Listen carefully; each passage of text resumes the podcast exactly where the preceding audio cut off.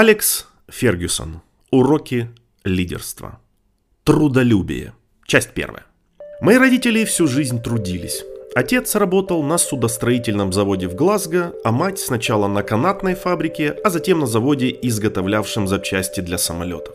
Мой отец нередко проводил на работе по 60 часов в неделю. Его жизнь была нелегкой, неприветливой и зачастую опасной. Глазго расположен почти на той же широте, что и Москва. Поэтому, когда зимние ветра дуют над рекой Клайд, проводить время на судостроительном заводе бывает совсем неприятно. Обычно отец брал две недели отпуска в году. В 1955 он работал 64 часа в неделю, а его зарплата составляла 7 фунтов и 15 шиллингов, или в переводе на нынешние деньги 189 фунтов в неделю. После того, как он умер от рака в 1979 году, мать пошла работать уборщицей. Вероятно, родители так относились к работе еще и потому, что в те времена не существовало системы социального обеспечения. Социальные стандарты были ужасающе низкими, по медицинской страховке выплачивали гроши, а племя юристов, специализирующихся на предъявлении исков на огромные суммы по самым незначительным поводам, еще не родилось. Я просто не помню такого, чтобы мои родители не работали.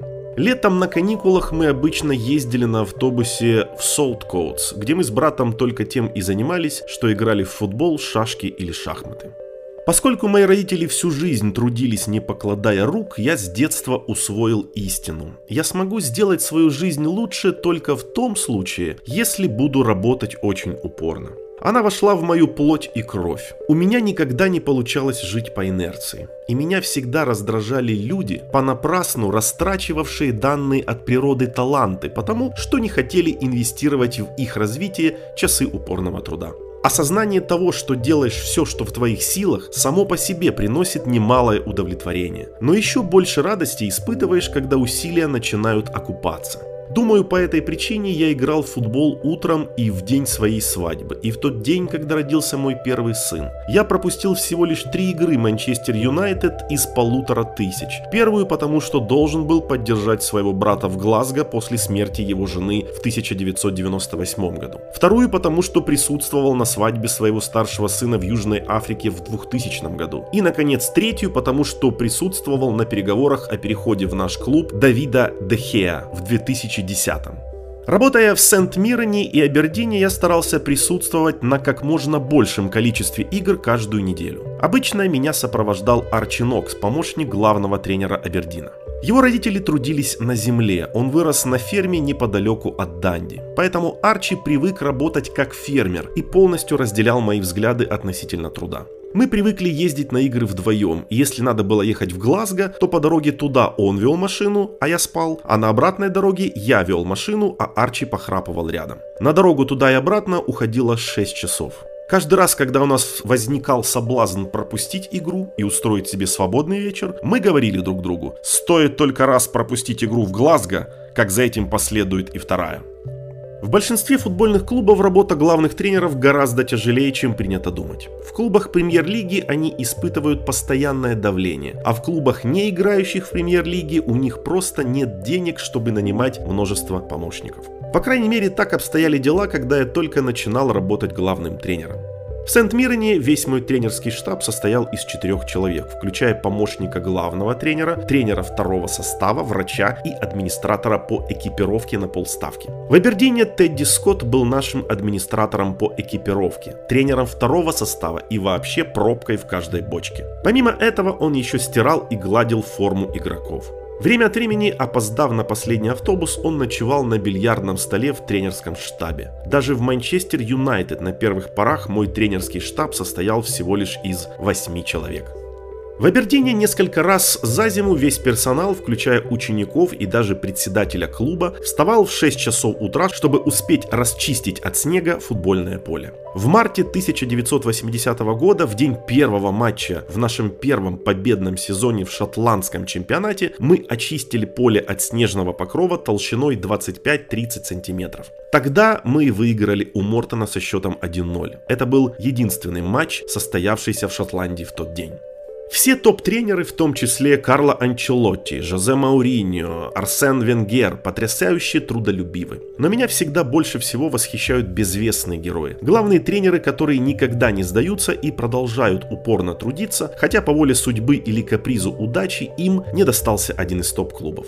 В Шотландии я привык встречать Алекса Смита и Джима Маклина в самых невероятных дырах, когда с неба сеялся унылый дождь, хотя было бы гораздо приятнее сидеть в тепле перед телевизором. Алекс тренировал футбольные клубы к северу от границы почти 40 лет, а Джим работал главным тренером Данди Юнайтед в течение 22 сезонов. А имена Ленни Лоренса и Джона Раджа, скорее всего, неизвестны большинству людей за пределами футбольного мира. Но Ленни принадлежит к тем немногим людям, кто подготовил более чем к тысяче игр такие команды, как Чарльтон, Брэдфорд, Лутон и Гримсби. Джон был главным тренером клуба Порт Вейль в течение 16 сезонов, а потом 14 лет или около того работал спортивным директором в Сток-Сити. Никто из этих людей никогда не сдавался. Футбол стал для них всем. Я очень часто видел их наблюдающими за игрой нашего резервного состава среди болельщиков.